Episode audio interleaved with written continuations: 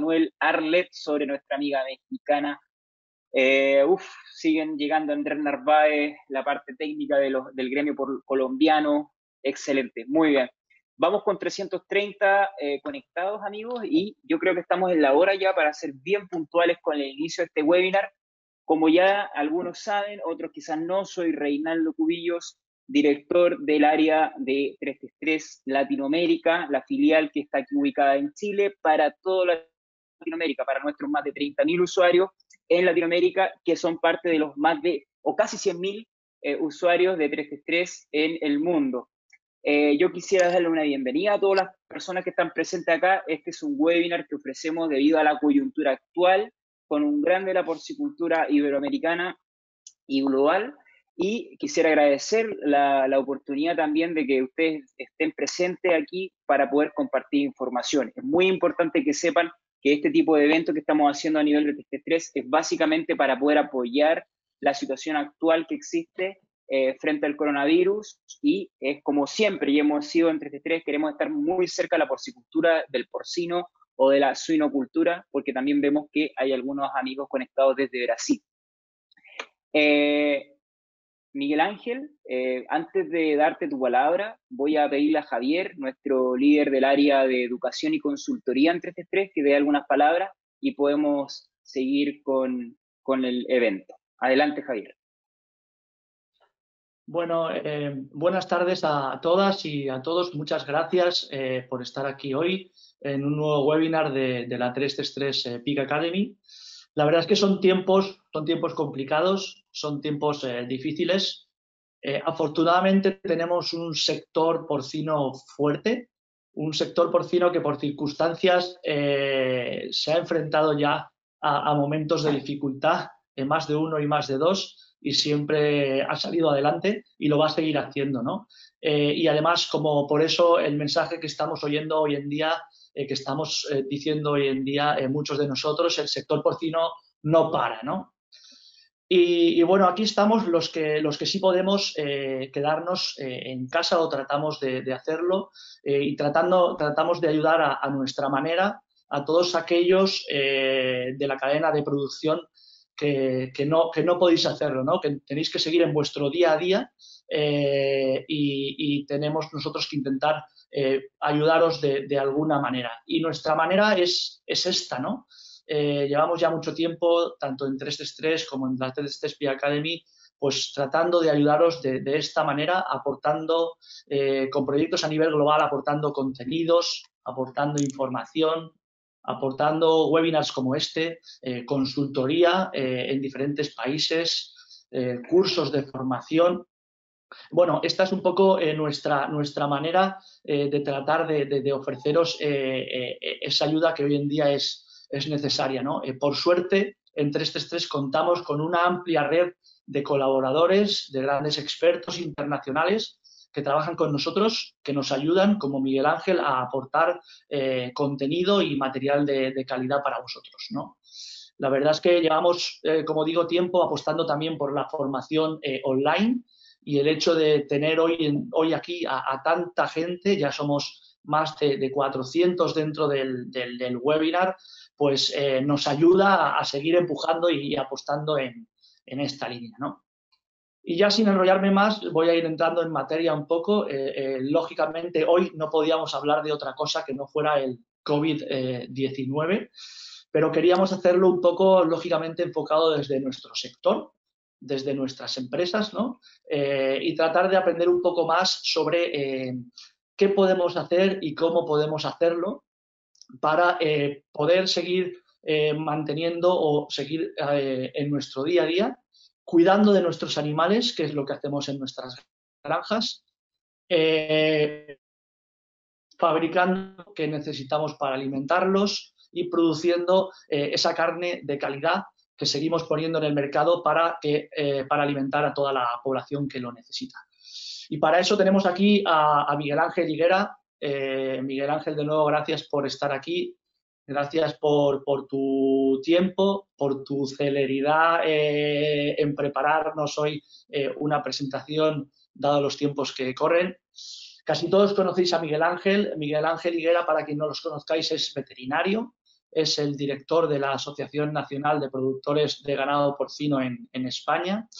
Él ha trabajado en producción durante mucho tiempo, por lo tanto la conoce bien, conoce bien a todo lo que nos estamos enfrentando hoy en día en el sector de productivo.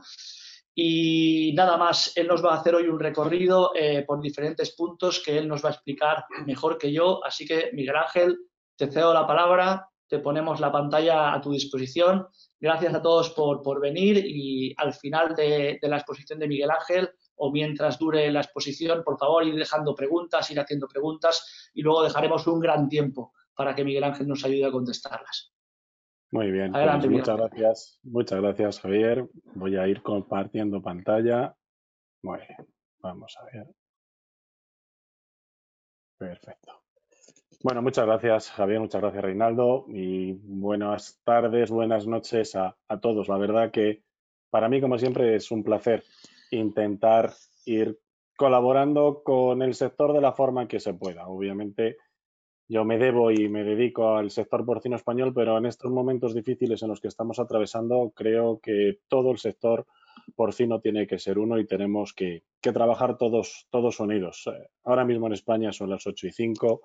Hace cinco minutos ha empezado un aplauso que ya se hace rutinario todos los días a esos grandes profesionales de la sanidad que están dejándose la, piel por, por intentar mantener, mantener la compostura en esta situación. Habéis dicho algunos antes, estamos en Madrid, yo estoy ahora mismo en Madrid, es el epicentro. La situación dentro de la, de la crisis del COVID es, es complicada, pero tenemos que seguir para adelante y tenemos que trabajar con el esfuerzo de todos. Y bueno, pues eh, yo creo que, toda esta situación, lo primero que, os quiero decir es que creo que nadie es experto en esta situación. Nos la hemos encontrado de una forma atropellada, nos ha atropellado, nos ha pisado y, y en ello estamos intentando y saliendo hacia adelante y haciendo que un sector vital y un sector importantísimo pues siga funcionando. En este caso, obviamente, me refiero más particularmente al español y a, y a, todos los trabajadores, pero lo hago extensible a todos los compañeros del mundo, todos los compañeros de Iberoamérica, que tenemos que seguir trabajando porque tenemos que tener un objetivo, un objetivo común. La charla vamos a intentar hablar un poquito de cómo conseguir y cómo seguir produciendo durante la crisis del COVID-19. El objetivo mío, y ya me estoy poniendo el tiempo, es que a ver si en más o menos 20-25 minutos podemos hacer lo que es la, presentación de PowerPoint para así tener mayor tiempo posible a intentar, a intentar, porque esto os es, que es nuevo para todos, contestar todas vuestras inquietudes. A forma un poquito de guion, estas son las siete cosas que vamos a ir viendo, ver un poquito qué es lo que pasa de introducción y luego los asuntos que yo creo que más nos preocupan a todos. Primero, porque obviamente el coronavirus es una, una enfermedad que nos puede afectar a todos, está afectando a alegados, a familias y, y, obviamente tenemos, tenemos que ver cómo la vamos afrontando.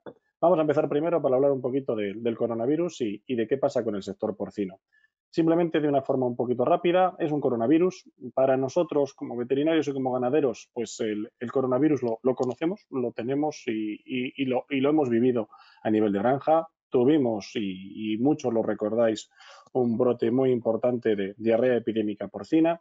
En este caso sí que quiero material más, simplemente por, la diferenciación. Aquí en este caso el, que se refiere a coronavirus humano es un beta coronavirus, no, es el, mismo obviamente que el que teníamos en animales, con lo cual, y por lo pronto, mientras no se diga lo contrario, es una, enfermedad puramente humana. Posiblemente los inicios ya, ya lo sabéis, que pueden haber venido de un murciélago o de algún otro animal, pero hasta el día de hoy es un, es un virus adaptado 100% humano.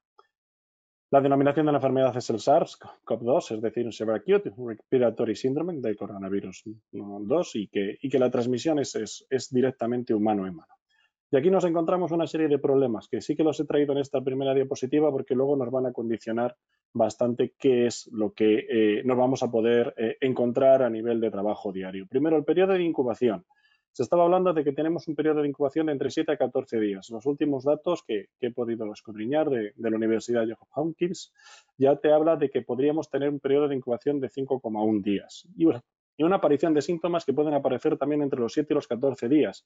Pero incluso de los Annals of Internal Medicine ya nos están diciendo que los síntomas pueden aparecer entre los días 5, es decir, coincidiendo casi con, con, con el periodo de incubación, hasta los 17 días.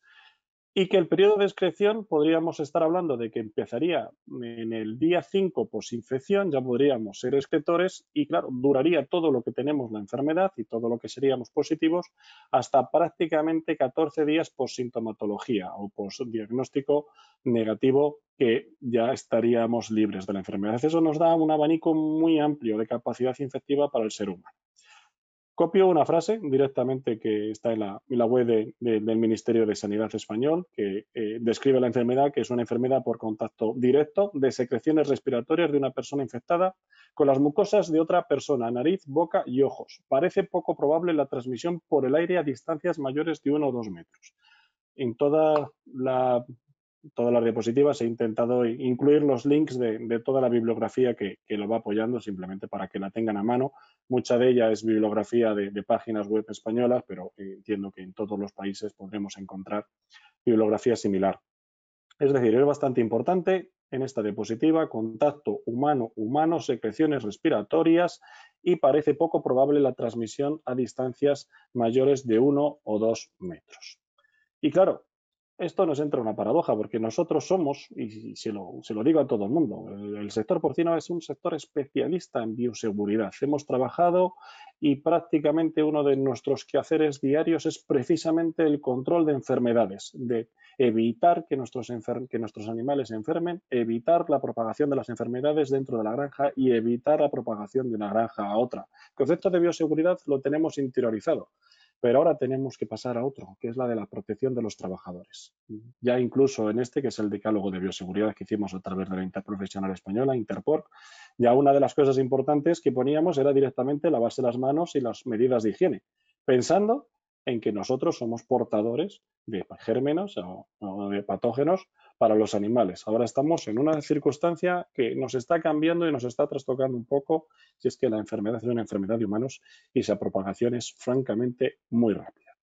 Como veis, la introducción no quiero dedicarla mucho. Yo creo que lo más importante es empezar a ver qué es lo que pasa con nuestros trabajadores. Nosotros es una enfermedad en la que tenemos que intentar proteger a todo nuestro equipo. Y para ello, lo primero que tenemos que hacer es informar y formar a todos los trabajadores sobre qué es esta enfermedad. Ya lo diré más adelante. Está claro que en la situación en la que estamos, las reuniones formativas y los cursos de formación hay que abandonarlos. Precisamente una de las herramientas que, utiliza también 333, que son los webinar o cualquier conexión telemática, es la forma que tenemos ahora mismo de una mejor comunicación y más segura hasta que por lo menos esta pandemia se vaya bajando. Tenemos información variada. Nuevamente os pongo el link de esta información. Estos sí que son nuevamente del Gobierno de España, del Ministerio de Sanidad. Preguntas y respuestas sobre el nuevo coronavirus, un documento de dos páginas, muy sencillo. Decálogo sobre cómo actuar en un caso de tener síntomas de, de coronavirus, qué es lo que tiene que hacer una persona en el caso de que crea que pueda tener unos síntomas compatibles con los que se está describiendo actualmente, que es el coronavirus respiratorio.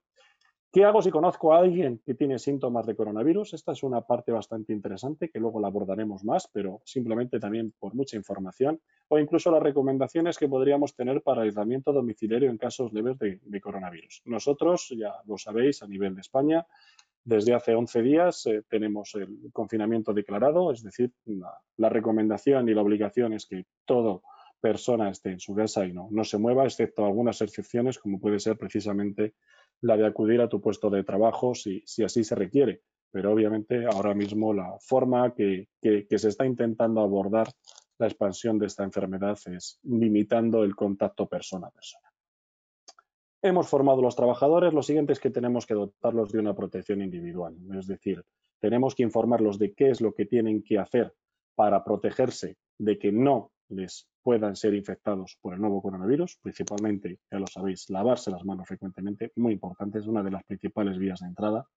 Evitar tocarte los ojos, la nariz y la boca, lo han dicho, las mucosas son la vía de entrada del coronavirus.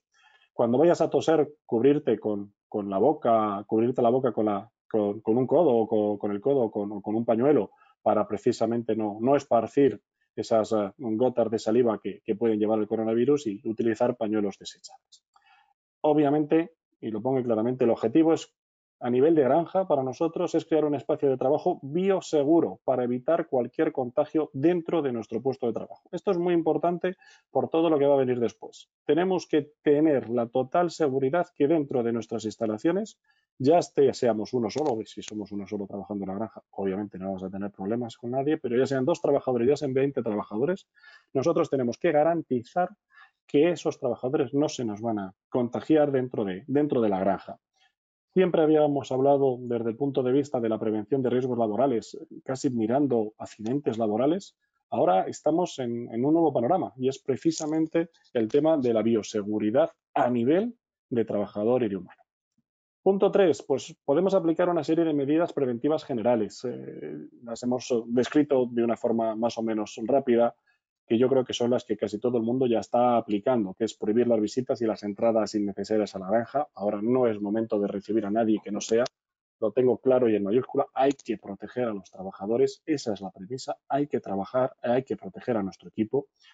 El veterinario es imprescindible, por lo tanto, hay que desarrollar un protocolo de actuación para la visita del veterinario. Si se puede hacer una televisita utilizando los medios telemáticos actuales o incluso determinar, hoy en día se puede saber perfectamente dónde puede estar el problema de la granja, a qué hora va a llegar el veterinario y en, en esa parte específica de la granja no va a haber ninguna persona. Nosotros podemos perfectamente entrelazar lo que es la labor de un veterinario con el personal de la granja para que no haya ningún contacto entre unos y otros. Escalonar la entrada de la granja por grupo de trabajadores. Para nosotros es bastante importante desde el punto de vista de que si en algún momento podríamos tener algún contagio en algún trabajador y se pudieran ver afectados de forma colateral otros trabajadores, cuanto menor sea la dispersión la dispersión de esos posibles contagios colaterales, mayor tendremos reducido las posibles bajas de, trabajadores que podamos tener o, o, nosotros mismos. Disponer de jabón y desinfectante, lavado de manos, imprescindible, lo de guantes lo pongo ahí entre paréntesis y, con la pregunta. Los guantes son buenos si la enfermedad se transmitiera de vía tópica, pero es una enfermedad en la que tenemos más riesgos llevándonos las manos o los guantes sucios a la cara. Es decir, si nosotros somos conscientes de que los guantes hay que cambiarlos muy a menudo, bienvenidos sean los guantes. Ahora, si tenemos unos guantes desde que entramos en la granja hasta que salimos, es mejor quitarlos y lavarnos las manos. Evitar saludarse y el contacto físico. Esto ah, nos cuesta, nos cuesta porque somos personas y tenemos una y tenemos una forma de ser muy social y nos gusta saludar a todos, pues ahora no es el momento. Desinfección de zonas comunes, sobre todo con productos actos antivíricos, peróxido podría, podría resultar útil. La comunicación interna siempre por medios telemáticos. Hay que evitar de todas formas el contacto persona a persona. Tenemos medios telemáticos, si no tenemos cobertura en la granja, hay pizarras, hay libretas, hay notas, escribimos, las dejamos y nos vamos. Organizar el trabajo por zonas y horarios. Ahí el encargado y el responsable tiene que ser muy claro de saber en qué momento y en qué parte del día están cada uno de los trabajadores en cada una de las secciones para no coincidir. Acceso a la granja con vehículo independiente por grupos de trabajadores. Si pudiera ser de uno en uno, mejor. Si van por grupos que, que coimpartan vehículo aquellos que van a ir a las mismas dependencias de la granja, es decir, los que están en gestación, podrían ser los que entraran en el mismo grupo de trabajadores diferente de los que están en partos para no mezclarlo y no tengamos ningún problema a la hora de, poder tener un exceso eh, de, contactos colaterales. Siempre nada más llegar antes de hacer nada lavarnos las manos. Ideal que el grupo de trabajadores esté formado por una sola persona. Si el grupo son dos, pues dos. Si son tres, son tres. Pero lo ideal sería poder tabicar toda nuestra granja, todos nuestros trabajadores de forma individual, estableciendo que cortafuegos entre trabajadores, escalonándolos y haciendo limpieza y desinfección de zonas. Mascarilla obligatoria en zonas comunes. Cuando estás solo trabajando con los animales, pues obviamente la posibilidad de contacto que tienes es menor. Lo más importante la mascarilla es por una cosa que luego vamos a hablar. Si somos, somos un trabajador o estamos eh, eh, que hemos tenido a lo mejor un contacto fortuito, que no lo sabemos, y, estamos infectados, pero todavía no hemos manifestado síntomas, pero somos excretores, la mascarilla que va a hacer proteger a los demás. La mascarilla no es tanto para protegernos a nosotros mismos, sino que para proteger a los demás. Una de las cosas interesantes que se puede hacer es establecer un control de temperatura corporal a la entrada, antes de entrar a la granja, que todo el mundo se mire la temperatura. Mejor incluso si ya se trae eso de casa. Y si en casa tenemos algún problema, automáticamente coger el teléfono, llamar al encargado, al supervisor, para ver que, nos informe cuál es la situación a proceder. evitar las reuniones no presenciales, desinfectar todo el material que entre en la granja e intentar, no intentar, sino conseguir no compartir material entre grupos de diferentes trabajadores y en el caso de tener que hacerlo, pues establecer un protocolo de limpieza, de limpieza y desinfección. Es decir, hemos trabajado para intentar dentro de nuestra granja evitar que el virus se pueda transmitir de un trabajador a otro, incluso si el trabajador es portador asintomático que todavía no ha detectado los síntomas, tenemos que poner las medidas para que el resto de trabajadores no se infecten. Y en el caso de que tengamos un trabajador diagnosticado positivo, que el contacto real que tenga con otros trabajadores sea el mínimo posible para que si algún otro trabajador tiene que entrar en cuarentena durante dos semanas, pues obviamente solo sean los que han estado en contacto real con ese trabajador y no todo el equipo, porque obviamente eh, tendríamos un problema bastante grave.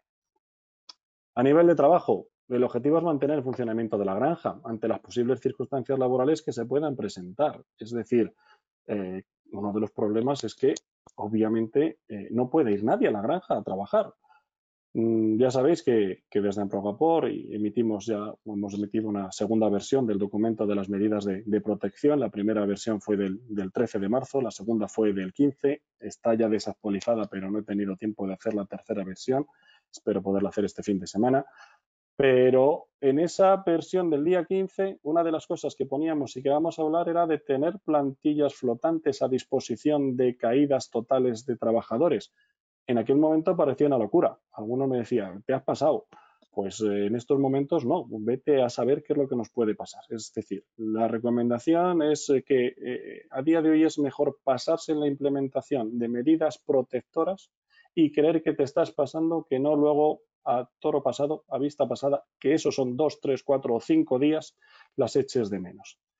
Una de las cosas importantes que nosotros hemos considerado es definir la estructura mínima de funcionamiento de la granja, entendiendo que la granja no es una entidad independiente única donde tenemos los animales. Necesitamos a otros estamentos de la cadena que nos tienen que ayudar.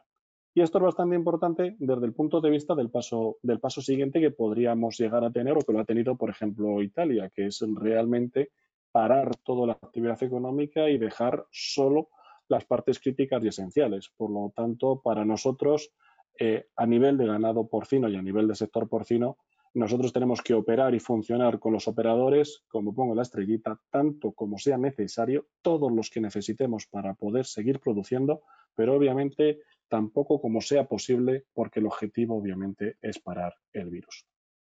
Esto es un poco lioso, no os preocupéis, eh, todavía está en la versión beta porque lo que estamos haciendo precisamente desde Progapor pues es, es, trabajar conjuntamente con el Ministerio porque como no sabemos cuál puede ser el siguiente paso que se pueda dar en España, pues está claro que tenemos que describir cuál es todo el procedimiento para poder tener carne en los lineales, es decir, cuáles son todas las áreas críticas que nosotros vamos a tener para poder hacer cerdos. Obviamente yo me centro en la parte del centro de la diapositiva donde está la granja con los diferentes tipos de granjas, pero la granja necesita pienso, el pienso necesita materias primas, la fábrica de pienso necesita aditivos, necesita premezclas, necesita sus productos, necesita mantenimiento. Ojo con las telecomunicaciones como sector crítico, dependemos ahora mismo mucho de ellas. La granja necesita semen, necesita que los repartidores funcionen, necesita animales, necesita los medicamentos veterinarios, obviamente necesita la recogida de los animales muertos, en el caso, por ejemplo, en España, de que sea obligatorio tener una gestión de, de de, esos productos de origen animal no destinados a consumo humano, pero también necesitamos una serie de productos o procesos para el funcionamiento correcto de la granja, que son pues desde el mantenimiento, la alimentación, la ventilación, la electricidad, la fontanería, la infraestructura, es decir, albañiles, obviamente los servicios veterinarios, telecomunicaciones. Y una granja para funcionar necesita que el matadero funcione. Para nosotros reconocemos que el matadero es una pieza clave muy importante. Ahí hay una alta concentración de trabajadores y algún problema real sobre la estructura productiva del matadero va a repercutir muy, muy negativamente sobre la producción porcina. Por lo tanto, es uno de, los que estamos mirando con más cariño, que, que, todos los mataderos en este caso puedan funcionar correctamente, personal de matadero también esté tomando las medidas que estamos tomando a nivel de granja para que todo pueda funcionar. Y obviamente la cadena pues termina con la comercialización, ya bien sea nacional o la exportación a la Unión Europea a terceros países, para lo cual necesitamos todos los PIF, los, los, puestos de inspección fronterizo para poder, para poder exportar. A nivel de trabajo, pues obviamente podemos ir también intentando estructurar la granja para protegernos de cualquier problema que podamos tener.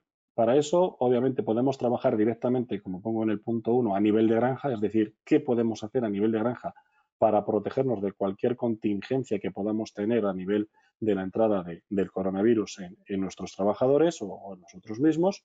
Y luego ya obviamente en todas las otras producciones que tenemos totalmente vinculadas y de las cuales dependemos, no lo olvidemos, repito, de las cuales dependemos. A nivel de personal de granja, pues las recomendaciones, pues las que hemos, las que hemos ido trasladando y transmitiendo es intentar segregar trabajadores para que no coincidan ni en la llegada a la, granja, ni en las duchas, ni en el cambio de ropa y totalmente separarlos por departamentos. Obviamente va a haber trabajos que van a tener que hacer conjuntamente grupos de trabajadores. Eso es lo que nosotros necesitamos, mantener una única unidad de trabajadores que no esté en contacto con los demás. ¿Qué podemos hacer? Pues obviamente eh, establecer unos horarios nuevos por cada tipo de trabajadores. El cubrición puede entrar a una hora, el de partos puede entrar a otra hora, como, como así lo podemos ir viendo, puede ir saliendo y, obviamente con unas instrucciones previamente mandadas por, por teléfono móvil, por el celular, para que cada uno sepa lo que tenga que hacer sin tener que ir a preguntar al otro, que ahora lo que estamos buscando es no estar en contacto. Otra de las opciones es directamente dividir la plantilla entre el grupo de por la mañana y el grupo por la tarde, sin conexión ninguna, de tal forma que si tenemos algún problema con, con algún trabajador que se pueda infectar o que pueda estar susceptible, sensible de, tener coronavirus, pues eh, en el caso de tener que cuarentenar a aquellos trabajadores que han tenido un contacto directo, pues que solo sea uno de los dos grupos y podamos tener el otro grupo operativo para, para funcionar la granja. Y luego ya la parte más, más catastrófica podría ser que, que, que en una granja se, se, caiga toda la plantilla o que una granja que tenga un único trabajador haya enfermado, pues obviamente para el cuidado de esos animales, mientras, mientras se recupera esa persona o esas, o esas personas, lo que hay que disponer es de alguien que se encargue de cuidar de esos, de esos animales y de por lo menos hacer las condiciones básicas, con lo cual también tener específicamente distribuidos aquellos trabajadores a los cuales se les puede designar otra explotación es bastante importante. Es difícil de hacer en, en, en muchos sistemas, obviamente, y es la parte, digamos, menos recomendable. ¿Por qué? Porque una granja como, bien conocéis vosotros, pues la conoce el que la trabaja. Alguien que venga de primero, pues es muy difícil que sepa hasta, hasta que, dónde se encienden las, las luces de la granja. Entonces eso es un poquito complicado, pero, pero hay que tener todos los planes por lo menos descritos y pensados. Ese es mi mensaje. Cada uno tendrá que hacer dentro de su granja lo que considera oportuno para protegerse, pero los planes por lo menos tenemos que tenerlos diseñados y pensados hasta cualquier situación que nos podamos encontrar. Otro de los problemas los podríamos tener a nivel centro de inseminación. Ojo, los centros de inseminación tienen una plantilla altamente especializada. Es muy difícil de suplir la plantilla si tenemos un proceso de, bajas o un proceso de, infección a, nivel de esos, de esos trabajadores. Por lo tanto, a nivel de granja también tendríamos que preguntarnos que si tenemos eh, a mano otras fuentes de suministro de semen y qué capacidad van a tener de suministrarnos en el caso de que el centro al que normalmente cogemos el semen o, lo, compramos, eh, pues, pues, pues haya reducido la, capacidad de producción. Fábrica de pienso, lo mismo. Eh, puede tener algún problema la fábrica de pienso. Desde el punto de vista de granja, nosotros lo que tenemos que por lo menos es saber qué capacidad de almacenamiento y para cuántos días podríamos tener pienso. Si una fábrica, por un X motivo, tiene que parar dos o tres días hasta que reubica nuevo personal o simplemente tiene que enlentecer el ritmo de producción, qué capacidad tenemos nosotros de almacenamiento para que no nos pille con el almacenamiento vacío y obviamente nuevamente pues pues pues pues sondear dónde, dónde podría haber otras fuentes de suministro de alimentación para nuestros animales si nuestra fábrica de pienso tiene, tiene algún problema. El transporte del transportista es muy importante. Lo hemos visto en la anterior diapositiva. Todos y cada uno de los eslabones de la cadena siempre hay un transporte de por medio tenemos que poner las medidas oportunas para que el transportista no entre jamás en contacto con ningún personal de la granja, ni siquiera para entregar un documento ni nada. Simplemente se tienen que habilitar buzones donde se puedan dejar todos los documentos para que los recojan y que el transportista reciba las órdenes también de forma telemática y no haya ningún contacto ni a nivel de carga de animales, ni a nivel de descarga de pienso, ni a nivel de carga de pienso en fábrica. Es decir, el transportista tiene que estar solo y tiene que trabajar únicamente en la cabina de su camión. Hablaríamos de transportistas normales y si estamos hablando de, viajes a larga distancia en la cual es necesario dos transportistas, pues sería nuestra unidad de trabajo esos dos transportistas. Pero es importante proteger a ese transportista porque necesitamos que toda la mercancía se pueda mover. Y nuevamente el siguiente paso, hemos hablado de, la importancia que tiene la fábrica de pienso, pues imaginaros la, importancia que tiene el matadero. Eh, es muy importante saber qué capacidad podríamos tener de aguante en el caso de que un matadero nos diga que ha reducido el ritmo de sacrificios por, algún problema que se pueda encontrar, qué capacidad tendríamos de retener los animales un día, dos días, tres días, una semana. Tendríamos que saber exactamente hasta dónde llegamos y nuevamente pues, pues buscar otras opciones a la hora de poner en el mercado nuestros animales si, el matadero que normalmente estamos proveyendo ha tenido, ha tenido algún problema.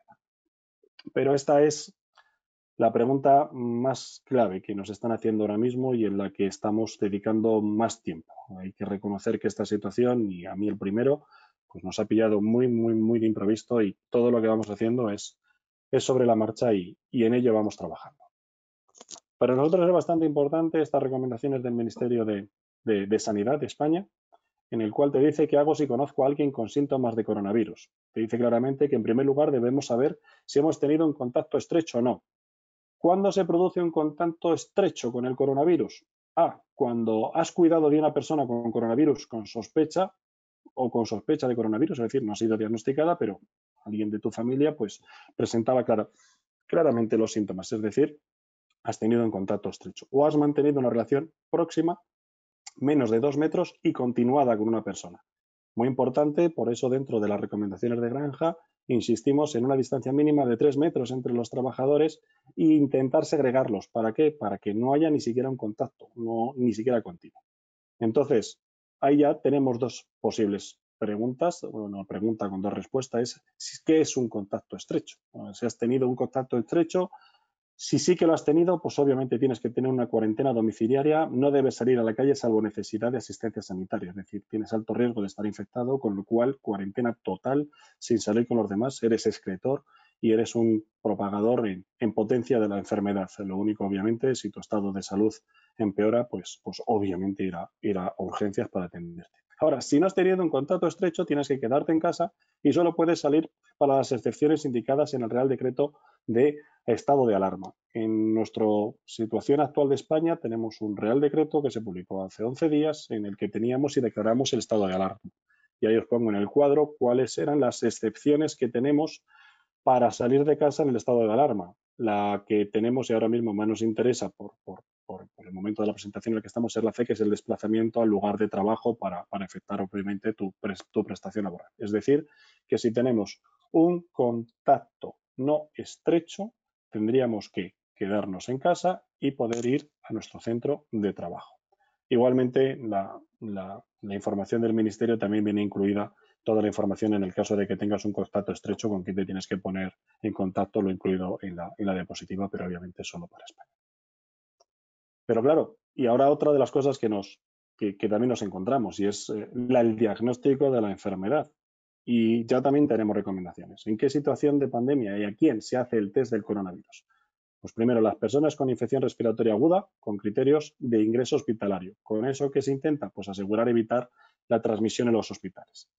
Y se kit a personas con infección respiratoria aguda que sean personal sanitario, personal sociosanitario o otros servicios esenciales, para así garantizar que los servicios esenciales están funcionando y protegemos a los grupos vulnerables de la transmisión. Servicios esenciales, precisamente, también está incluido el sector de la alimentación. Somos servicios esenciales. ¿Cuál es el problema? Pues que para que me hagan el kit tengo que tener una infección respiratoria aguda.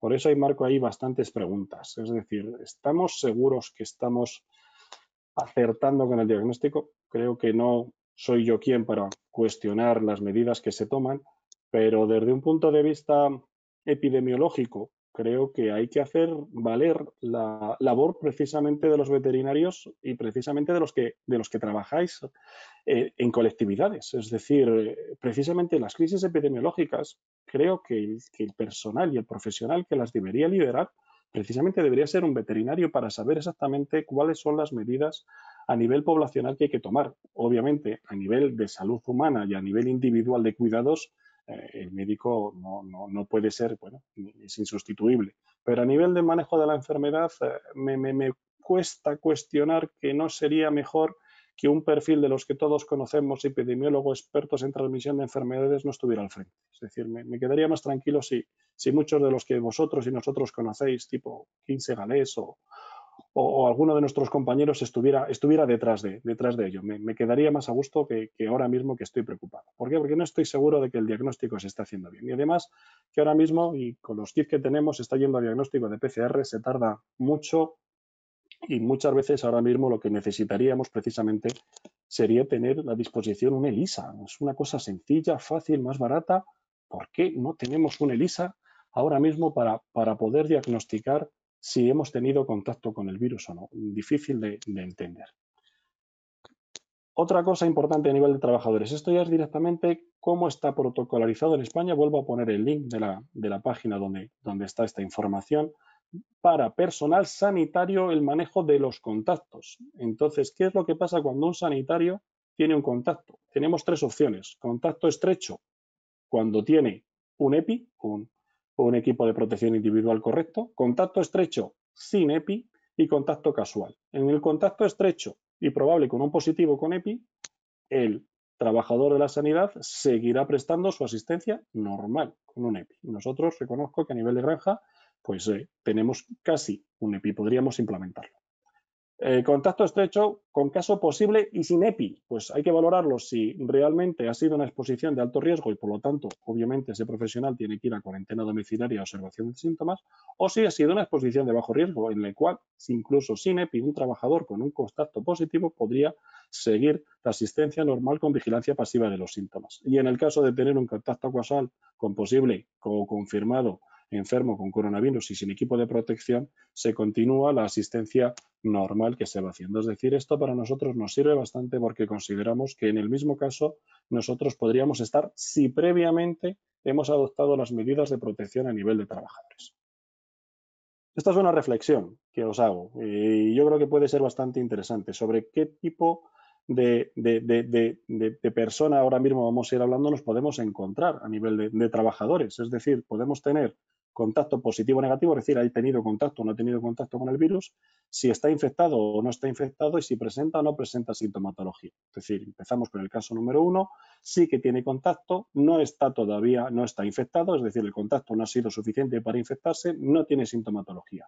Pero obviamente es una persona que tiene riesgo, ha sido diagnosticado que tiene contacto porque posiblemente un familiar o alguien puede haber sido o tener síntomas compatibles con coronavirus.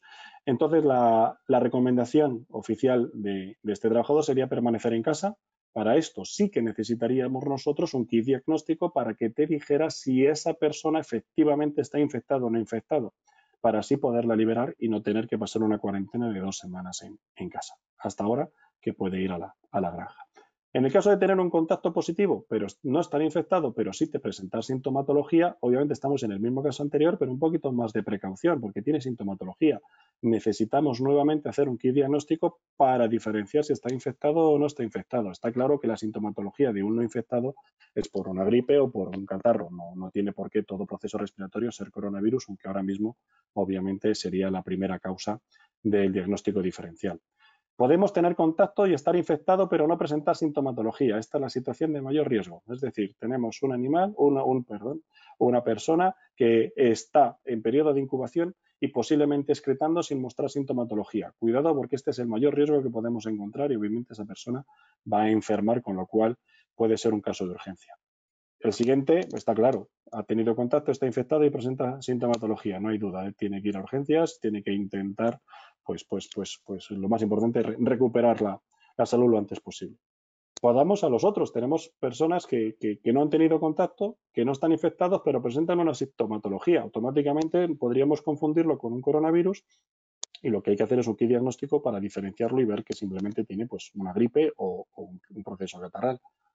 Personas que no han tenido contacto, ni están infectados, ni presentan sintomatología, espero que, la mayoría de todos, de todos nosotros somos, somos naif, entonces estamos vírgenes esperando a que nos dé el primer contacto. Y podríamos tener una persona que, que, no ha tenido contacto o que no es consciente que ha tenido contacto, que eso es una de las cosas más problemáticas, pero sí que está infectado y que todavía no presenta sintomatología. Nuevamente tendríamos un trabajador que podría estar en periodo de incubación excretando.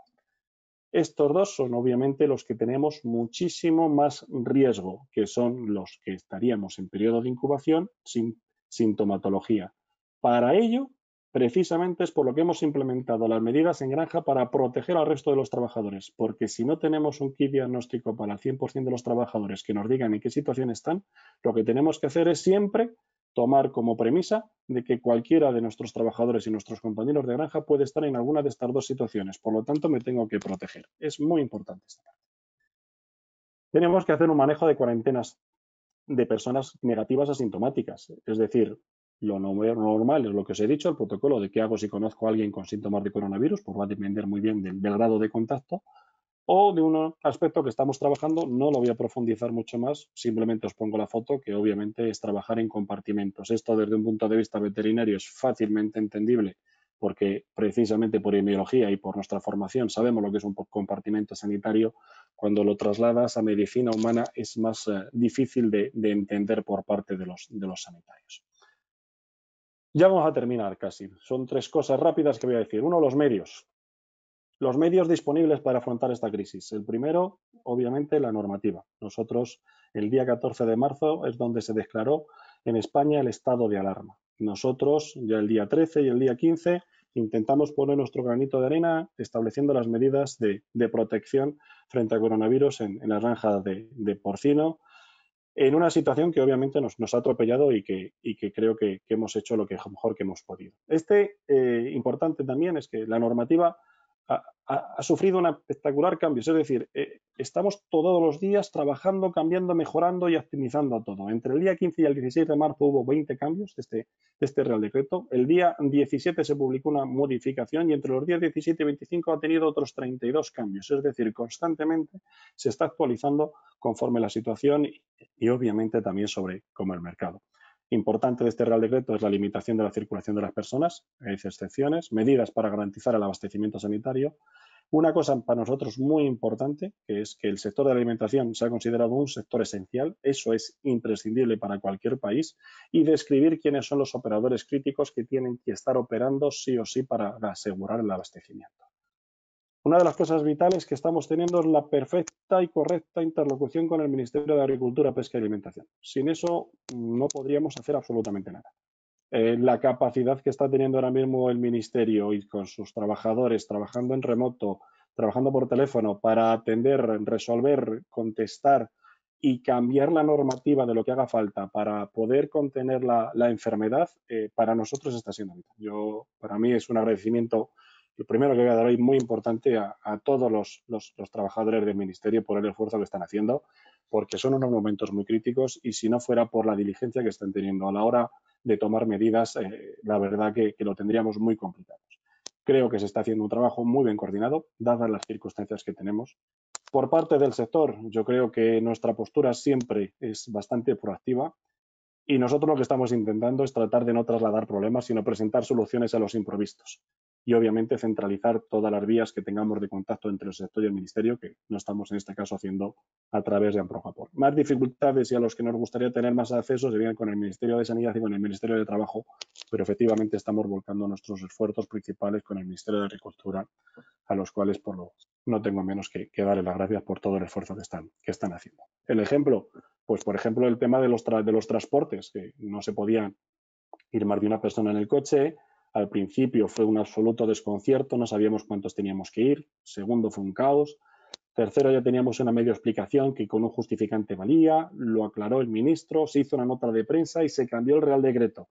Todo esto que parece que puede haber tardado, esto se hizo prácticamente en 48 horas, a tenor de todos los problemas que estábamos teniendo a la hora de poder desplazar los trabajadores a granjas. Esto es un ejemplo de, de todas las cosas en las que estamos trabajando. Obviamente tenemos problemas, muchos problemas, no solo los problemas a nivel humano, que son los prioritarios y los primordiales, es una enfermedad humana, los esfuerzos tienen que ir hacia las personas, pero obviamente en el mercado, una cosa típica de España, como puede ser el cochinillo, se ha hundido, no hay restauración, están los restaurantes cerrados, y ahora mismo estamos empezando a ver las incidencias que estamos teniendo sobre el sector ibérico, sobre todo porque también era, es un mercado muy destinado a la, a la restauración y estamos perdiendo bastante consumo por ello. Por penúltimo, porque veis ahí que me he saltado la parte de comunicación, a propósito, lo he dejado para el final, porque creo que todo el mundo tiene que tener claro cuál es el objetivo. El objetivo es este. Nosotros trabajamos porque todo el mundo pueda tener comida. Parece ahora mismo una situación rara decir, ¿cómo podemos hablar de esto? Es muy importante. Es decir, todos los esfuerzos que estáis haciendo que son espectaculares. Y perdón por la palabra, pero lo tengo que decir, acojonantes para que estéis produciendo, para que los cerdos estén llegando a matadero, para que la línea de sacrificio esté funcionando, para que todo eso esté llegando a los lineales, a todos y cada uno de los puntos de España confinada, parece espectacular. Ese es nuestro objetivo. Y eso es ahora mismo donde tenemos que centrarnos. Para centrarnos en eso, ¿qué es lo que tenemos que hacer? Pues primero, mantener a todos los integrantes de nuestro sector sanos, protegeros, proteger a los vuestros. Es lo primero que tenemos que hacer. ¿Para qué? Para precisamente cumplir lo que ahora mismo la sociedad nos está pidiendo, producir alimento. Después luego ya habrá tiempo, y ahí os lo pongo porque a mí me está llegando mucha información y mucha gente que dice que habría que salir ya a comunicar qué es lo que estamos haciendo. Creo que habrá tiempo. Ahora mismo todavía tenemos que trabajar en el día a día y creo que ahora mismo la situación nos ha atropellado y creo que tendríamos que esperar para comunicar y sabemos que tenemos cosas muy positivas, cómo se estáis dejando la piel para trabajar y para seguir produciendo alimento. Y mucha gente lo pregunta. Nosotros estamos yendo a las granjas a trabajar. ¿Dónde están esos animalistas abolicionistas que se quejan de la producción? ¿Dónde están ahora? Efectivamente, ya habrá tiempo, ya habrá tiempo, os pido tiempo. ¿Qué está pasando con las emisiones y los gases de efecto invernadero? Lo vemos, desafortunadamente el parón económico pues se está sacando a flote de qué es realmente lo que importa y qué es lo que, lo que está emitiendo. Y obviamente lo más importante que también y que tendremos que reflexionar es que ahora mismo cientos de miles de profesionales estáis trabajando para producir comida. ¿Qué pasaría si realmente cambiáramos el modelo de producción ganadero a la carne sintética y esa carne sintética estuviera en cuatro manos y una de ellas caería? Nos quedaríamos desabastecidos. Ahora mismo hay comida gracias a que cientos de vosotros estáis trabajando. Por terminar, solo me queda una cosa que ya lo he dicho muchas veces y lo digo casi con uno de la garganta porque es espectacular. Eh, agradeceros a todos, no solo a los sanitarios porque están cuidando de los enfermos, sino a todos vosotros que nos estáis dando de comer. Muchas gracias a todos.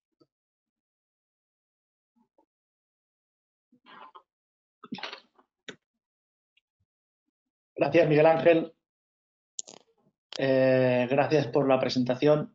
Mm, nos unimos claramente a las gracias a, todos eh, que bien has dado, a todos los que están trabajando sin descanso, eh, casi sin dormir, preocupados eh, porque todo salga adelante y, como bien dices, porque todos podamos alimentarnos y la carne llegue a, nuestros mercados. Tenemos un buen montón de preguntas, como imaginarás. Muy bien, muy bien. Esperamos poder, poder contestar todas las que podamos y si no, buscaremos las formas de hacerlo. Exacto. Eh, vamos a ir eh, leyendo. Si hay alguna que vemos que se repite o que es similar, pues nos la saltaremos. Y si al final nos queda alguna, como decimos, las pondremos en, el listado y les, las, haremos llegar posteriormente. Eh, a todos decirles que esta grabación, va este webinar va a quedar grabado y luego lo pondremos en la página web de, de 333, en la plataforma de formación de la PIG Academy, ya que Incluso ha habido gente que ha intentado acceder. Eh, una vez ya llevábamos una buena parte del webinar y a, los 20 minutos ya hemos cerrado un poco el, acceso a la plataforma para, no saturarla. ¿no? O sea, hay, hay gente que, nos sabía que estábamos aquí y que nos manda su, saludo y su apoyo. Eh, y, bueno, a esos les, sin problemas les haremos llegar el webinar posteriormente. Voy, voy para allá. Eh, empiezo con la primera pregunta de Salvador eh, Rosado. Eh, bueno, has, empezado tú, has puesto el tema encima de la mesa con el tema del, cochinillo. El mercado tradicional del cochinillo actualmente está cerrado al no tener salida. Y él pregunta si hay algún planteamiento, si se puede estimar qué va a pasar con todos esos cochinillos. ¿no? ¿Se van a engordar hasta, hasta el cebo? ¿Esto puede hacer que se influya en el mercado? Pues es muy complicado, porque hemos estado precisamente en los últimos días trabajando con ese subsector, con el Ministerio. Primero es bastante complicado por el tema del producto que es. Estamos hablando de un cochinillo sin hierro, además bastante atomizado, donde las explotaciones no tienen transición, la mayoría de ellas, para llevarlo a 20 kilos.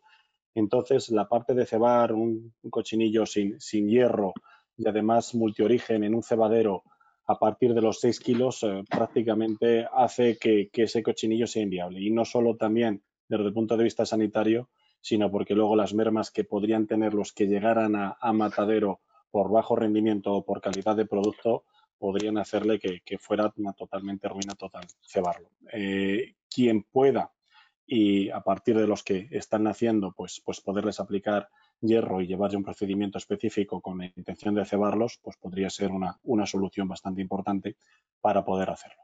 Eh, desde el punto de vista de lo que estamos trabajando, pues es que ese cochinillo la única forma que nosotros vemos es que tiene futuro a nivel de restauración cuando se abran. Entonces, eh, lo único que se puede hacer es congelarlo. ¿Qué estamos haciendo? Pues estamos trabajando con el Ministerio.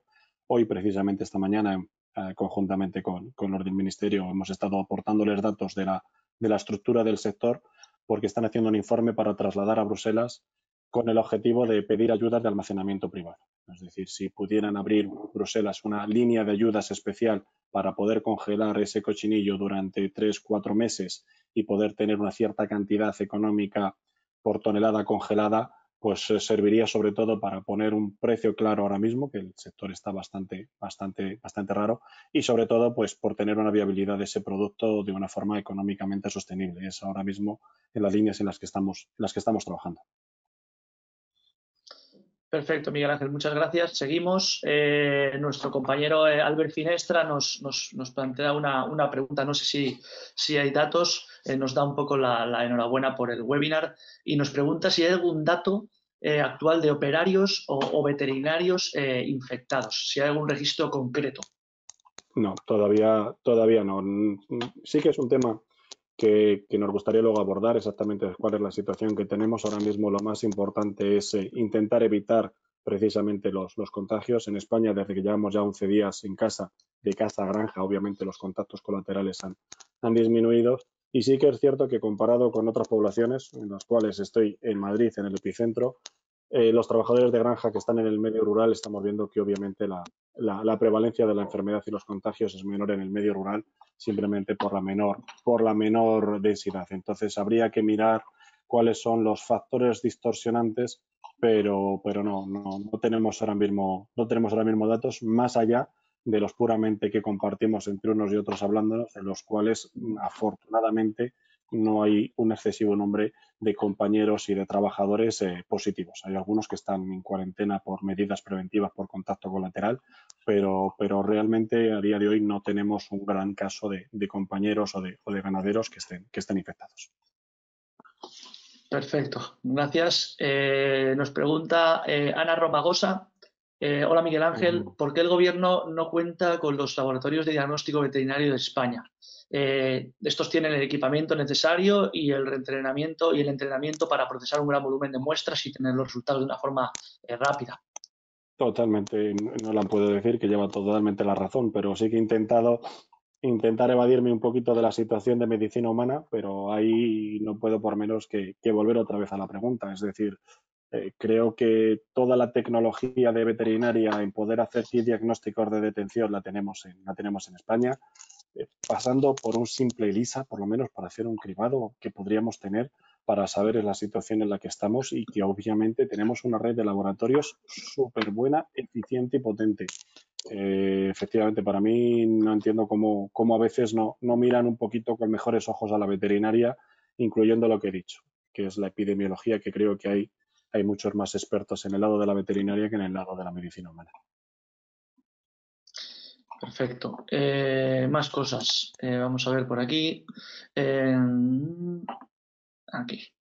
Bueno, nos preguntan también un poco relacionado con el tema del cochinillo, pero hablando de de qué capacidad de matanza eh, semanal, por ejemplo, tiene España, más que nada eh, eh, focalizado, encaminado a saber si algún matadero tuviera que, parar a consecuencia de, una infección por, tema del coronavirus en general, si esto podría ser un gran problema, incluso podría llegar a, producir algún colapso.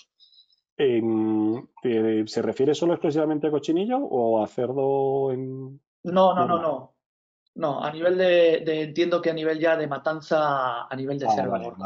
Yo creo que ahí vamos bien, o sea, no hay que presumir, nunca se sabe cuándo van a ir las cosas. Ya sabéis, y muchos de los que me conocéis, que, yo hago seguimientos de, la parte del matadero para ver cómo, cómo están. Eh, en el año 2019 teníamos ya una capacidad de sacrificio real en el 2019, a principios de 2019, entre enero y febrero, podríamos estar sacrificando perfectamente 62 millones de cerdos. Produjimos en el 2019 54 eh, millones de cerdos. Si a eso le sumamos el matadero que abrió a mitad de año, tendríamos una capacidad de sacrificio de real, capacidad de sacrificio real. No te estoy hablando de cuánto podríamos incluso forzar la máquina, pero ahora mismo en España, real, en instalaciones, tenemos una capacidad de sacrificio de 70 millones de cerdos al año. Vamos a producir, si todo va bien, 53, 54 millones de cerdos. Es decir, mm, podríamos decir que si alguna planta falla un poco, habría otra que, la podría suplir. ¿El problema cuál lo tenemos? Lo tenemos luego en la cadena de comercialización. Si esa planta que suple a la que ha caído tiene las mismas vías de comercialización y me imagino que los que estáis leyendo entre líneas hablo de si tiene China o no tiene China. La planta que caiga, la planta que la pueda sustituir. Perfecto. Eh, seguimos. Eh, nuestro compañero Álvaro, Álvaro Aguarón, eh, hola Álvaro, ¿qué tal? También nos pregunta, ¿existe algún tipo de riesgo en la recepción de paquetes o cualquier otra mercancía en el caso de que ésta proceda de alguna zona afectada en principio sí, todo lo que están describiendo es decir que el contacto es directamente por aerosol, pero si algún recogedor o un, alguien que está llevando el paquete estornuda sobre el paquete que te deja en la granja, pues obviamente puede vincularlo. Por eso ah, siempre es recomendable que para que entre cualquier otro producto dentro de una granja, pues les apliquemos un protocolo de limpieza y desinfección de todo lo que entramos o incluso lo que tendríamos que hacer, si, si, si por suerte viene en doble caja, pues eh, aplicar y fuera de la granja abrir la caja de cartón susceptible de poder ser positivo, abrirlo, sacar toda la parte dentro que vamos a introducir en la granja y la equipación de esa persona que ha abierto esa caja de fuera, quitársela, cambiarla corriendo y todo eso eh, eliminarlo como material sanitario de riesgo. Está claro que el riesgo está ahí. El riesgo directo, directo es persona, persona pero transmisor que pueda ir vinculado el virus en alguna superficie está claro y no se puede menospreciar. Perfecto. Nos va, te vamos a robar un poco más de tiempo, Miguel, eh, Miguel Ángel, porque están llegando preguntas. Yo creo que es interesante. Creo que todos, todos estamos. Yo, eh, no, a casa. No, tengo que irme a casa ahora, así que no tengo Perfecto. A ver, voy leyendo porque van llegando muchas sobre, sobre la marcha. Eh, bueno, alguien pregunta si, cómo ves eh, si, esta situación, cómo crees que podría afectar, si podría afectar a la exportación, eh, siendo un país como somos a, futuro, ¿no? Para mí lo que más precisamente nos preocupa es precisamente eso, es que para nivel de exportar son muchos pequeños eslabones los que tenemos que llegar a cuadrar para poder exportar y sobre todo porque, eh, como no, vamos a mirarnos qué es lo que ha pasado en China desde el punto de vista de importación. China, cuando tuvo el brote fuerte de coronavirus, lo que tuvo fue un atasco muy importante a nivel portuario y a nivel de tránsito de mercancías. ¿Qué es lo que nos puede pasar? Pues obviamente uno de los problemas que nosotros vemos, si no lo tenemos en la cadena cárnica, si no es un problema de un matadero, pues ¿qué puede pasar con los estibadores? Si lo mismo que estamos diciendo en una granja sobre el personal puede pasar en la estibación y, no hay eh, un tiempo suficiente o para cargar y descargar barcos, se va atrasando los tiempos de envío. Todas esas cosas obviamente son las que nos preocupan, no desde el punto de vista de mercados, porque no hay que olvidar una cosa que se me olvida poner en la presentación. Estamos con el coronavirus. no os olvidéis de la peste porcina africana, ¿vale? No os olvidéis de la peste porcina africana. Entonces, debido a la peste porcina africana, obviamente hay una, hay, una, hay una situación totalmente alterada de oferta y demanda, con lo cual sabemos que a nivel internacional la, la, demanda de cerdos es mayor que la de oferta. Tanto, a nivel de exportación no debería haber más problemas si no son políticos los que podríamos encontrarnos. Entonces, entonces yo creo que por esa parte mm, el problema que nos tendremos seríamos en, en todos los pasos que hay que dar hasta que un producto que nosotros hemos producido en una granja puede llegar, vamos a hablar por ejemplo, al mercado chino. Perfecto. Bueno, hay alguna pregunta que, más o menos ya, ya, hemos abordado de forma similar. Este nos comentaba el, por qué, si no, por qué desde los laboratorios veterinarios no se podría elaborar un kit de, diagnóstico también. Eh, hemos estado un poco hablando de, esto. Eh, ¿Para cuándo un, ELISA? Nos preguntan también. Para mí, Una pregunta una pregunta eh, de Marcial Chico, un, gran conocido también de todos, que incluso se nos une a, estos webinars. Nos, pregunta si sabe algo de gente que haya tenido en contacto, que haya trabajado en el sector porcino y que pueda haber algún tipo de, inmunidad, eh, no sé si cruzada, eh, por haber estado en contacto con el coronavirus del cerdo es uno de los debates que estamos teniendo los últimos días y es un debate en el que ahora mismo no queremos entrar de una forma tan clara. Es decir, esto vendrá luego. ¿Por qué? Porque, eh, y os lo digo francamente, eh, lo que nosotros consideramos es que actualmente el COVID-19 no es una zoonosis. No es una zoonosis. En el caso de que nosotros contemplemos que hay inmunidad cruzada entre el cerdo persona, podríamos estar entrando en unas aguas movedizas muy complicadas para nosotros. Es decir, eh, ¿hasta dónde pones que entonces si tengo una inmunidad cruzada quiere decir que el cerdo puede ser receptor del coronavirus humano? Eh, cuidado, por lo menos hay que seguir más o menos los consejos de los científicos que nos digan exactamente qué es lo que hay. Todo lo que se ha investigado actualmente se han contemplado. Lo único que he leído yo han sido dos casos en perros que se han detectado que tenían coronavirus, pero que no eran transmisores, es decir, han sido perros que les ha infectado un ser humano, pero ese perro no se convertía en transmisor. Y a nivel de que un coronavirus porcino pueda estar sensibilizando a un trabajador, pues ahí habría que, dejárselo más a los expertos científicos, no hacer muchas elucubraciones, porque creo que eh, ese giro de cosas no, son correctas para nosotros. Perfecto, gracias. Voy, continúo con algunas más. ¿eh? Eh, nos pregunta Lisette Gómez, ¿qué medidas tienen, se han tomado a la llegada de los animales al sacrificio refiriéndose al control de desinfección de los propios animales y, los vehículos, eh, para intentar en esa parte, digamos, que es el, matadero, evitar la, propagación del virus. Actualmente lo que se está contemplando son los protocolos normales sanitarios. Ahí ya sí que jugamos con la ventaja precisamente de que nosotros estamos acostumbrados a, poner toda una serie de medidas de trabajo con los animales y eso obviamente nos va a ayudar a nivel de coronavirus. Pero no tenemos un momento claro de decir es que los animales los vamos a, los vamos a desinfectar cuando bajen del, camión. En, ¿Por qué? Primero, porque consideramos que los animales, en el caso del cerdo, no es transmisor de, del virus, por lo tanto, no hay ningún problema a nivel de, consumo de carne.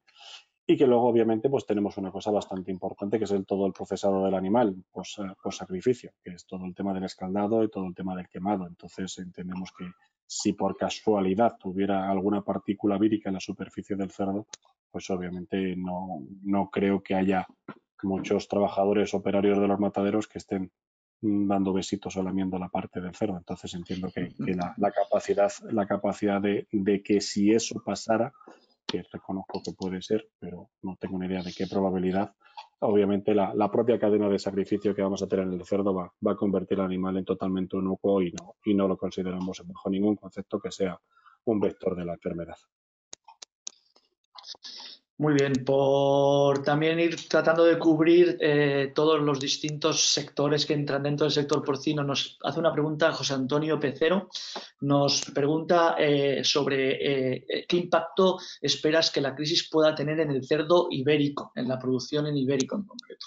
Pues ya está empezando. Es que el problema no es que qué va a tener, es que la está teniendo ya. Desafortunadamente, el sector ibérico no es un sector tan maduro como el blanco y la especulación y las alertas del mercado le, alteran mucho más que, que, al blanco. Sí que es cierto, obviamente, que ahora mismo tenemos una parte muy importante que es toda el canal Oreca, la, la, distribución que está parado y mucho del ibérico y sobre todo mucho del ibérico de valor añadido iba en esa línea. Eso está totalmente parado, con lo cual un efecto sí que tiene. Pero es que luego otra vez a nivel de cortes y a nivel de carne pues también el ibérico es una carne también más para restaurante, con lo cual efectivamente vía simplemente restauración actualmente ya sé que tenemos problemas con, con, el ibérico. Y luego lo que más nos da miedo, obviamente, que si se puede hablar de alguna crisis económica, las crisis económicas siempre afectan más a, los sectores de, de, valor mayor, valor mayor, valor mayor, y ahí podríamos tener el ibérico. Entonces vamos, vamos a ver, vamos a ver cómo se va comportando. Lo estamos siguiendo muy de cerca para ver qué es lo que pasa con las lonjas y con, y con el suministro, aunque ya, ya nos están informando de problemas con, con, la, con, las, con el movimiento de, animales para matadero. Muy bien. Daniel Giordano desde Argentina eh, nos pregunta, que, que nos comenta que, en Argentina en la primera semana de cuarentena se está trabajando mucho lo que es la comercialización por el miedo de los gremios a, trabajar en, ello. Nos pregunta un poco que, le, que, le, comentemos cómo ha sido estas primeras semanas aquí en España, si hemos sufrido algo al respecto y, cómo hemos solucionado el, tema. Nosotros, sobre todo, y todos los que estáis eh, oyéndome desde España, sí que es cierto que en los primeros días o incluso el día de antes, por preestado de alerta, hubo un, abastecimiento bestial por parte de los domicilios y prácticamente asaltamos todos los supermercados, con lo cual precisamente el efecto que, tuvo que tener todo el sector fue, fue, redoblar el esfuerzo para producir, para abastecer los lineales, porque tuvimos un pico de demanda, pues francamente, muy, muy fuerte. En este caso, y precisamente por, por el cierre de la, de la restauración, pasar de una parte de consumo fuera del hogar a tener un consumo meramente propio, todo entero del hogar, pues ahí sí que hay dos productos en los, que, en los cuales está, está predominando la cesta de la compra cuando hablamos de carne, que es el, es el pollo y el cerdo. Entonces, en ese aspecto, nosotros lo que vemos precisamente lo contrario, es decir, los esfuerzos que está teniendo toda la cadena para suministrar. Y además también, pues otra cosa que te enorgullece, y es decir, que la gente se siente en la obligación moral de poder trabajar en la cadena de, abastecimiento. Estamos diciendo que tenemos que proporcionar alimento a mucha gente. Si nosotros no, si esas personas que están ahora mismo en los lineales, en las cajeras, en los transportistas, llevándolos, pues, pues se negaran a transportar, tendríamos un caos absoluto. Es decir, la gente no estaríamos en casa, estaríamos buscando comida donde lo hubiera. Entonces, para nosotros, esa responsabilidad que la han sabido entender desde el primer cero, que somos un sector esencial, toda la cadena de distribución, es lo que nos ha valido para mantener el esfuerzo primero para poder suplir ese incremento fuertísimo de la, de la demanda y luego obviamente pues para mantener los lineales con ahora mismo a un ritmo perfecto, creo que ya lo habéis visto todos a nivel de España, todos los supermercados están abastecidos a un ritmo perfecto y, la verdad que eso es de, agradecer a toda, a toda la cadena, empezando obviamente por los nuestros que son los ganaderos. Perfecto. Bueno, voy concretando ya, vamos reduciendo el número de preguntas. Yo creo que vamos a lanzar un par más y, no nos quedarán eh, muchas más en el tintero. Eh, ¿Hay alguna más relacionada con cuándo habrá disponible un, ELISA? Esto ya hemos comentado. Nos gustaría que fuera para allá. desgraciadamente no, no, lo, es. Eh, más cosas por aquí. Eh, bueno, José Casanovas también está por aquí. Hola José, buenas, buenas tardes, noches. Noches ya aquí en España. José, preocupado por, las granjas, nos dice, eh, en el peor de los casos, que todo el personal de una granja se infectara. ¿Cuándo podría volver a trabajar ese equipo junto? ¿no? Eh, es decir, bueno, tenemos lo malo que se nos han infectado todos a la vez. bueno, ¿cómo los ponemos luego a trabajar otra vez? Todos a la vez. Primero que se curen todos. Lo primero, lo primero, lo primero es que se curen todos y eso puede tardar, pues puede tardar. Las cosas son como son y por lo que estamos viendo de cómo se está desarrollando esta enfermedad hasta que te den el alta, pues desde que manifiestas los síntomas graves hasta que te den el alta, pueden estar pasando prácticamente 15 días. Y también están hablando desde que te das y prácticamente te consideran que ya has sobrepasado la enfermedad pero que todavía eres positivo, puede ser excretor. Es decir, desde que ya tienes o eres casi asintomático, sigue siendo PCR positivo y eso por lo que están hablando eh, se requiere como mínimo otro periodo de tiempo. Ahora mismo el periodo de tiempo que se está poniendo es un periodo de tiempo más o menos estandarizado que es de otros 14 días post finalizar el alta. Es decir, que hasta que no estés 14 días después del alta, sigues considerándose, se te sigue considerando como escritor. Eh, base científica que tiene la desconozco. Es simplemente los protocolos ahora mismo de, de trabajo que si tú te dan el alta y todavía eres positivo al virus, pero ya gracias a Dios asintomático, 14 días de aislamiento total en granja por el en casa por el, por el riesgo que tienes de, de poder todavía excretar el, excretar el virus. Muy bien. Eh, bueno, Álvaro, Alberto Mejía nos preguntaba también qué tipo de, prueba, eh, incluye el, kit, si detecta lo mismo un recién infectado asintomático que uno que ya pasó la, enfermedad. Eh, lo desconozco, Alberto, la verdad. Lo que, yo, lo que yo he entendido que por ahora hasta el nuevo kit este que no saben si funciona bien o no funciona bien, que, están mirando otro, tema de proteínas, por lo pronto es un PCR. Es decir, te debería estar ya detectando el virus en el minuto cero de infección y te dejaría de detectarlo en el momento que ya perdieras totalmente la viremia y ya tú no tuvieras el virus. Por eso también es bastante importante que, que de cara al futuro pues poder contar con un, con un ELISA. ¿Por qué? Porque, a ver, somos veterinarios. El objetivo futuro que tendríamos todos seríamos ser PCR negativo, ELISA positivo frente a coronavirus. Eso es nuestro objetivo final que tendríamos que hacerlo. Si lo podemos hacer vía vacuna, pues fantástico. Si lo tenemos que hacer vía infección, pues es más complicado porque obviamente las infecciones están siendo graves. Entonces, eh, eso es lo que yo creo, que por lo pronto PCR, detección de virus, día cero, si estás infectado te detecta, pero tarda 48 horas en darte los resultados. Muy bien, y te lanzo ya las dos últimas definitivamente. Y, bueno, hay una me, la envían por, WhatsApp también aquí el director de Sanidad por Colombia. Eh, dale, dale. Sí, el director de Sanidad por Colombia está preguntando, que es Mario Peña, un gran saludo, nos dice eh, que están bajando las cuotas de sacrificio para algunos productores en Colombia. ¿Qué, qué medidas están haciendo o en España o si hay alguna sugerencia para, para ellos, para decirle a los productores qué hacer? Nosotros precisamente la, sugerencia que hacemos es prácticamente todo lo contrario, es decir, sacrificar todo lo que se pueda hoy, enviar todo lo que puedas hoy a matadero. El matadero también así lo entiende, es decir, no sabes en la situación que nos vamos a encontrar mañana. Hoy son las nueve de la noche, no sabemos qué situación nos vamos a encontrar mañana. Por lo tanto, todo lo que puedas sacar de la granja hoy, el precio afortunadamente es, correcto, aunque hoy ha vuelto a bajar la lonja, pero el objetivo es que tengas el menor atasco posible en granja por lo que pueda pasar. Os recuerdo que nosotros, aunque estemos en confinamiento, vamos a Semana Santa y vamos a, de que a dos semanas a tener solo cuatro días de matanza por semana, es decir, cuidado con la Semana Santa y con retrasos de cerdos con el coronavirus.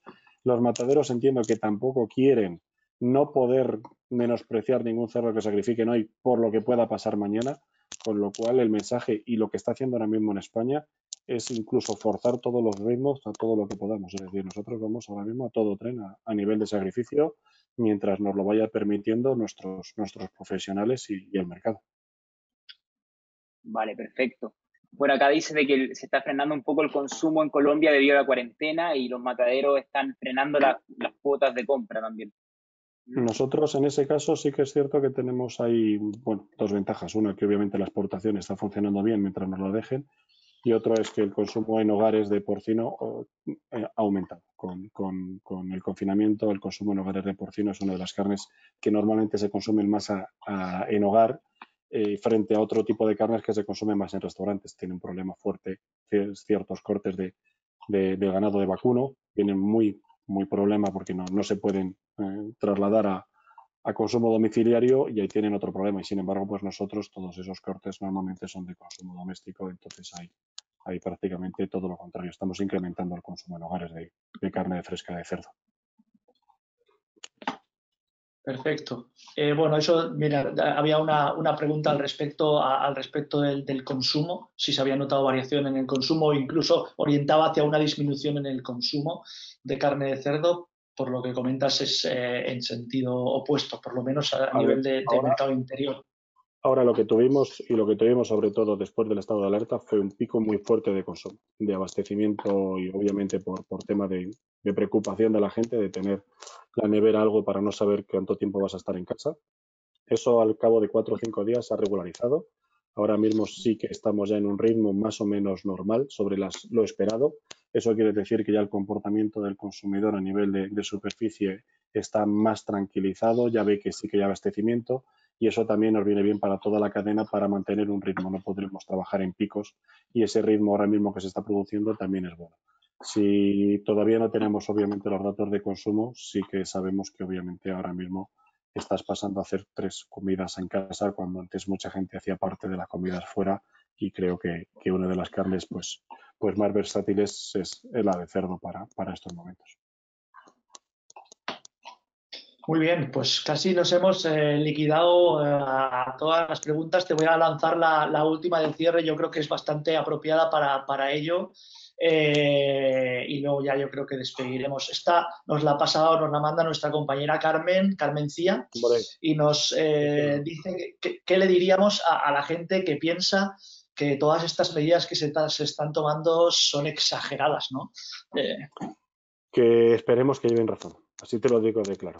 Con la mano en el corazón, lo que deseo es que efectivamente todas las medidas que se puedan poner en la granja sean exageradas. Lo deseo abiertamente. Ese es el mensaje que, quiero transmitir. Simplemente hago una reflexión que me lo dijo un compañero pues hace dos días, que lo que hace, lo que hace 15 días te parecía exagerado y te parece poco.